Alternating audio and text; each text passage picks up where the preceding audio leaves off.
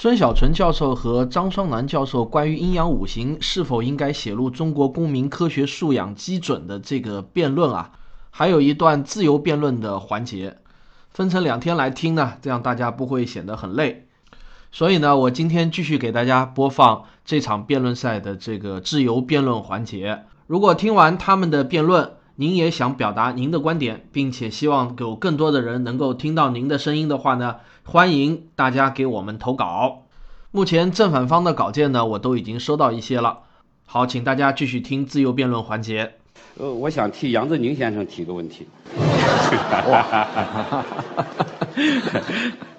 呃，因因为杨先生前一段时间哈，呃，非常高调的呃批判过天人合一，但呃把周易给给彻底批批判了。他的观点是这样的，他说，呃，他想回答李约瑟难题，他的回答是，他把这个问题给了易经，他说正是易经使得中国没有产生现代科学，而这里面的关键是天人合一。为什么呢？他说从古希腊的。科学开始，也就是吴教授言必谈的那个东西，从那个地方开始，逐渐的就把人和自然给区分开了。这样，人把自然作为一个独立的、和人无关的一个东西来研究，否则就没有办法得到独立的科学规律。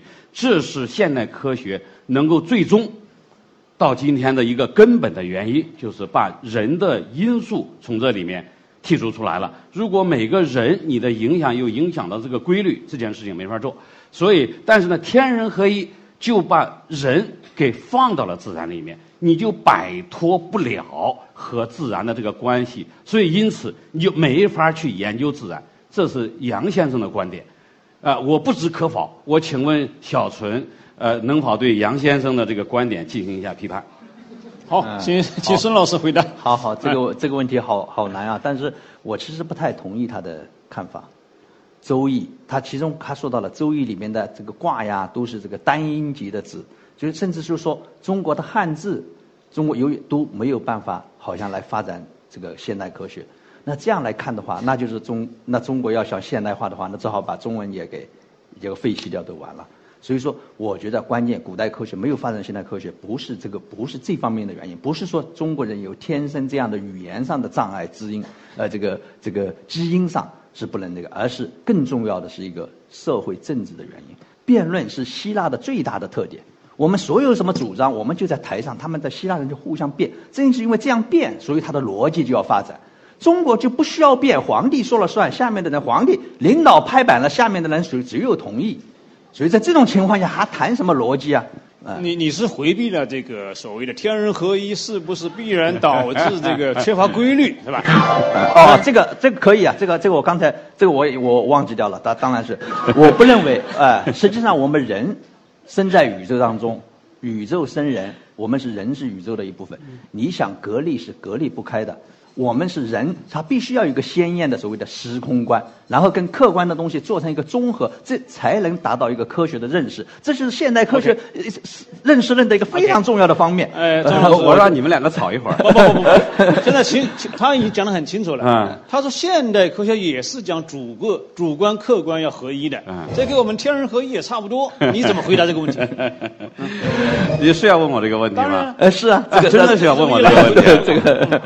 就是那就好了，这个恰好都问到问到我的专业上面了哈。人者原理是不是说明人在这个自然规律里面起了作用，对不对？其实恰好人者原理说明人在这个自然规律里面起不了作用。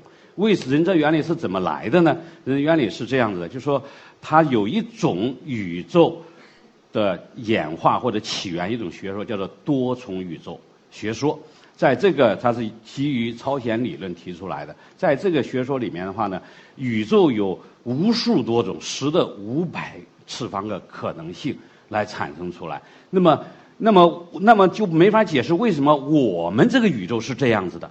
那你怎么解释这件事情呢？那么他说，这其实就是非常容易的一件事情了。由于有各种各样的可能性，那我们看看我们这个宇宙的性质是什么样子的。那么把我们今天我们宇宙测量的各种参数，我们物理规律以及物理规律里面所有的常数，包括万有引力常数，所有都考察了一遍之后，发现如果这些常数不精确的取今天的这个值，那么在这个地球上，或者说就不会有这个太阳系，当然也就不会有这个地球，也就不会有我们这个人类。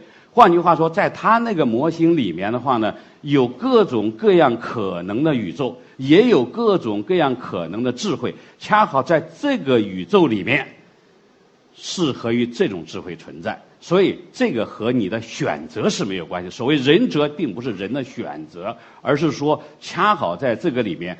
在这个宇宙里面，我们是这样子的。那么，因为我们能问这个问题，所以有这个宇宙在这。人家讲的不是人则原理。哎，他他他讲天人合一的一个例子的时候，用的人则原理，说现代科学对人则原理的应用。啊，这对天人合一的应用是仁者原理，所以其实不是。我能，嗯，当然这个双南教授他是搞这方面的，呃，我呢是只为从科学史的角度了解一点。其实你讲的对，当然人不可能对已经发生的宇宙做进做出选择，但是它作为一种观念、一种认识，就是相当于天人必须要合一的这种认识，它使得我们能够提一些新的问题，比如说就可以说你刚才就。微调啊，涨落啊，哎，就是有某种适合于我们人的宇宙，使得使得我们现在来看到它了。其他的同我们人没有关系，我们不知道它存在不存在。实际上，你只是一个信仰的问题，不是我们科学的内容。但是正是因为有这样的思想，虽然看起来有点荒唐，虽虽然看起来有点语义重复，恰恰可以启发我们去提出一些新的宇宙学上问题。这就是这个温伯格啊，这些惠勒这些人，还有这个呃这个霍金他们。他们的他们的论文里面都自己就说了，他我看过他一九七三年的一篇论文，就里面直接结尾的时候，他说我们这样来看的时候，仁者远离是对我们是有帮助的。他是他直接就用自己的话就是这么讲的。就是孙老师始终强调啊，这个他两个强调，一件是科学和其他的所谓的非科学因素之间总是处在互动之中。哎，这是他一个辩护策略，是的，是吧？你是同意的。因为没有人就没有科学嘛。呃，另外呢，他从这个角度来讲，你要讲天人合一也可以说。那另外一个策略就是实际上讲究历史性，对，就是即使在科学范围内，事情也在起变化，不断的变化，过去不科学，后面又变科学了，你怎么看这个问题？就是刚才孙老师讲了很多这个历史性的变迁，但是你有了正确的科学方法，就是我刚才讲的，我们有逻辑化、定量化、实证化之后，用这样的方法就能够保证。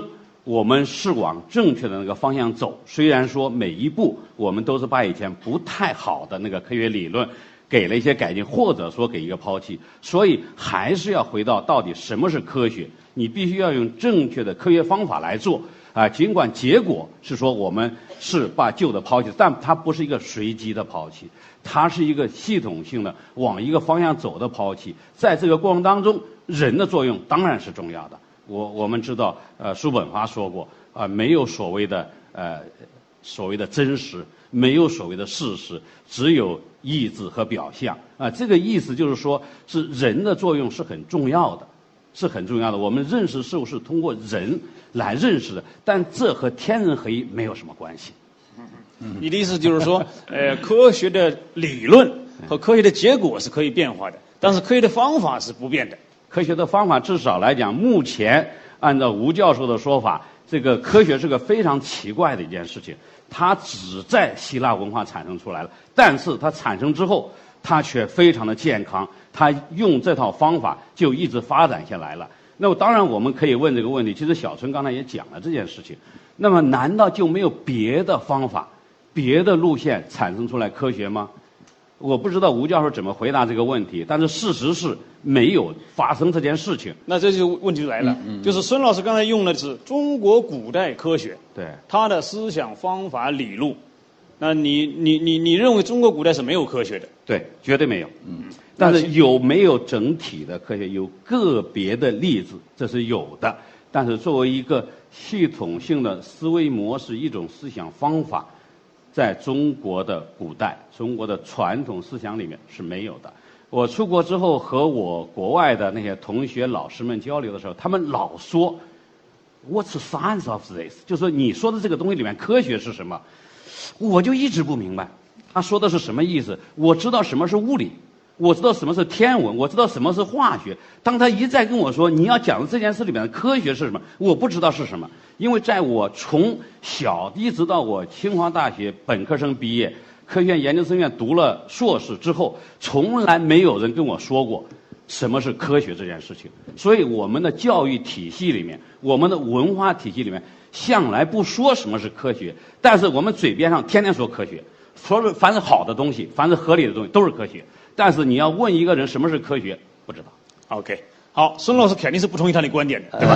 呃对 对。你你你你你你呃说说。我还是，但是这个同你的这个研究还是有关系的。所以说，我们可能不光是这个、呃、张双楠的教授的这个观点了，涉及到科现代。我讲中国古代有科学，当然是指的古代科学，不是说现代科学。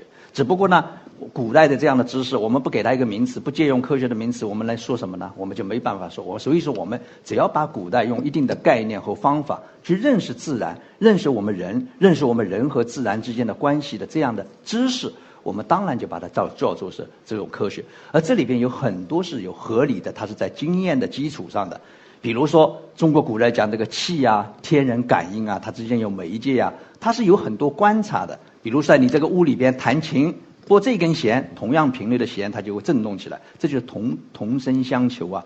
你在地上倒一杯水，这个水就会往湿的地方流。你看，它都是在建立在这种经验的观察的基础上，建构造了这样阴阳五行的理论。包括我们讲中医的时候，讲人体跟五行之间的关系，讲眼睛怎么跟肝联系起来，我们其实都有经验的。当你有肝的病的时候，你就黄疸啊，就有黄疸啊；你有肾虚的时候，你有怎么样，有各种各样的症状，盗汗。他这种在他的语言框架里面，他是这样来实现的。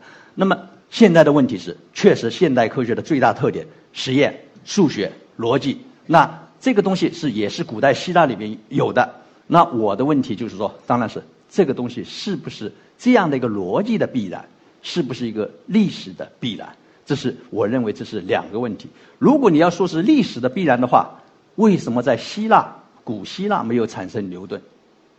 为什么在古希腊没有产生开普勒？为什么要非要等到到英国某一个小岛上，啊、再产生？所以这里边它绝对不是一个必然的，它一定是有其他因素在其中，而这里边就有其他文明的贡献。所以说，我认为现代文明当然有希腊文明是很重要的特点，有地中海文明，有希腊、巴比伦，也有印度，也有中国。它是在几千年的融汇过程中，特别是到了近代，中国你看新大陆的发现以及这个这个交流的频繁，印刷术过去以后，知识开始激烈的增长的这样的一个环境之下，一种偶然的因素使得牛产生了牛好的顿或这样的，所以我认为一定要在这种我们这样来看历史的时候，我们不一定要，这个是这个是很有道理的，我不是讲没有，但是不一定要排斥其他文明中存在的这种可能性、啊，就是这就是个我我理解是这样的哈，孙孙老师呢更强调一种就广义的科学概念。这广义科学概念呢，不光是指现代科学，也包括在历史上成功的存活过的所有文明文化里面那些生存方式里面的思维方式，对吧？那么我们张老师呢是科学家，他更强调一种狭义的科学。我能不能这么理解啊？呃，你同意我的说法吗？你是持了一种狭义的科学概念，你持的是广义的科学概念。我不认为我的科学观念是狭义的，我认为我的观科学观念是正确的科学观念。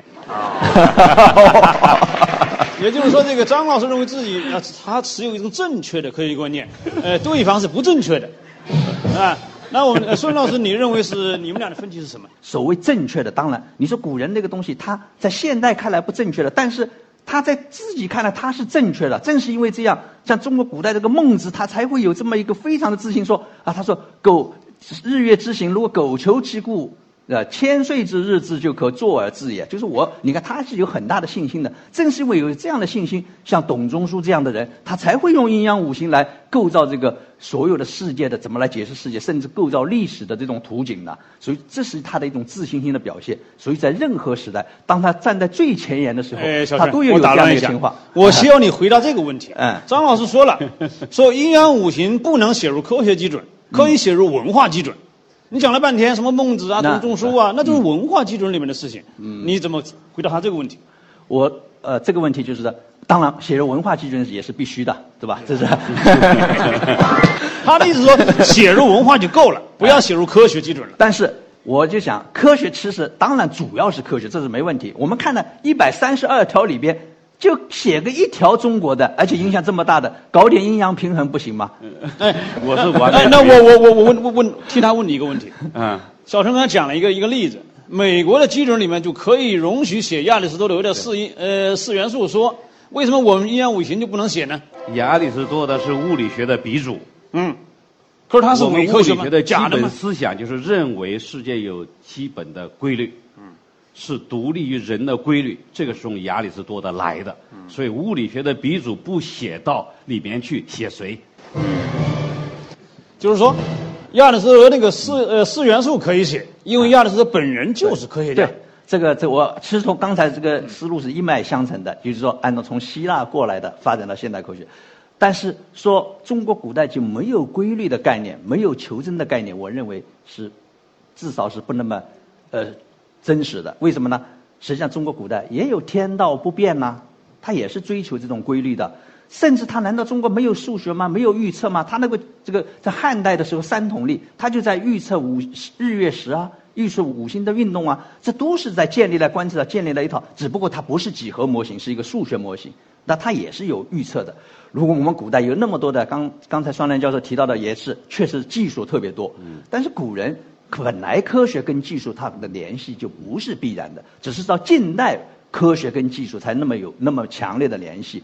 我们古代搞出了那么造出那么好的宝剑，是吧？冶金技术那么发达，难道这些都是靠碰运气做出来的吗？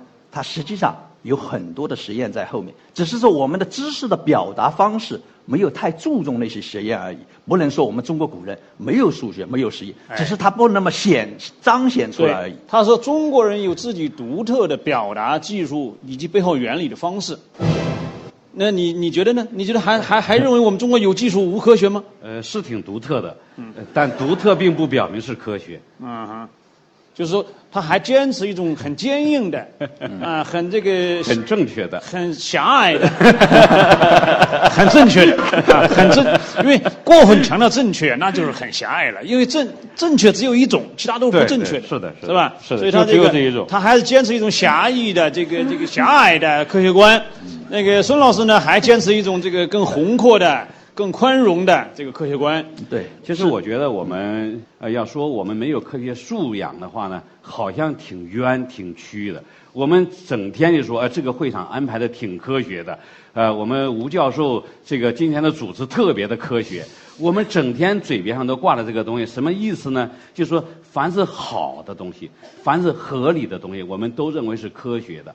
那么从这个角度来讲的话呢，小纯教授刚才讲的，我们古代的这些辉煌的思想、辉煌的技术，非常值得骄傲，也可以算科学。但是我不认为凡是好的东西、合理的东西都是科学。科学可以很坏，对不对？取决你怎么用科学。科学它就是规律，你发现规律，这叫做科学。所以我们今天来说，由于古代这件事情很好啊，我们觉得很骄傲。我们要把它归到科学里面去，我觉得不应该这样。我们应该正确的认识什么是科学，就是这个狭义的说法，它就是科学。好其他的不是科学。好，这这个科学家就是这样的，呃，他非常的这个轴啊，非常的这个，哎，这个我们做历史的人呢，就要宽容很多。我哎，我们知道历史处在流变之中，就是今天是科学的，明天就未必了。哎，今天是正确的，明天就未必了。哎，所以呢，但是呢，我们张老师呢又高阶正确，他认为呢，理论可以变迁，但是呢，这个方法不变。所以科学方法那个是从亚里士多德、牛顿一以贯之，对吧？啊，对，所以基本上到伽利略那个时候，这个科学方法建立起来了。嗯，然后其实牛顿对科学方法上并没有太大的哎，他不变化。对哎，而孙老师呢？孙老师认为这个，呃，各民族都有自己的科学，啊，毕竟这个 几千年历史绵延不绝下来了。我我能啊，我能我能我能呃，说我能谈谈我的想法，就是实际上呢，我我非常敬佩这个科学家这个态度，求真嘛，确实。古代中国古代在求真方面表述的，他不是那个太多，他经常因为这就是因为是其他的原因，比如说我们没有很少有辩论，嗯不辩论，你真理怎么能出得来呢？还有一些孔子说什么不立不与什么鬼力乱神，那本来就异常的现象才是我们应该关注的。确实，刚才举的一些例子，呃，确实表现我们科学是要有好奇心，有要探索，但是有客观真理，有客观规律，有客观，我们是唯物主义者，不等于说我们认识它的方式是唯一的，我们对它进行表述构建的方式是唯一的，它可能有多种的语言。我们过去亚里士多德，您讲的是科学的鼻祖，但是他的理论不最后也他的也错了吗？他认为。物体要有力加了以后才能飞，你射出去的箭怎么还能飞呢？那他需要有一套空气动力学的办法来，可以做无数的博士论文。按照他那样来做的话，所以可以非常复杂。但是范式一变，理论一变，变成牛顿理论，你看这个问题就迎刃而解。所以说，我们要知道，在科学当中，它绝对不是发展。不是说一个简单的累积，一个一个的积累，它有的时候会有一种飞跃，有一种革命性的、范式性的变化。一旦发生这样的变化，恰恰是语言概念和这个理论的变化。所以我们要看到这种可能性，历史就是给我们提供这样的一个一种启示。很好，讲得非常好啊！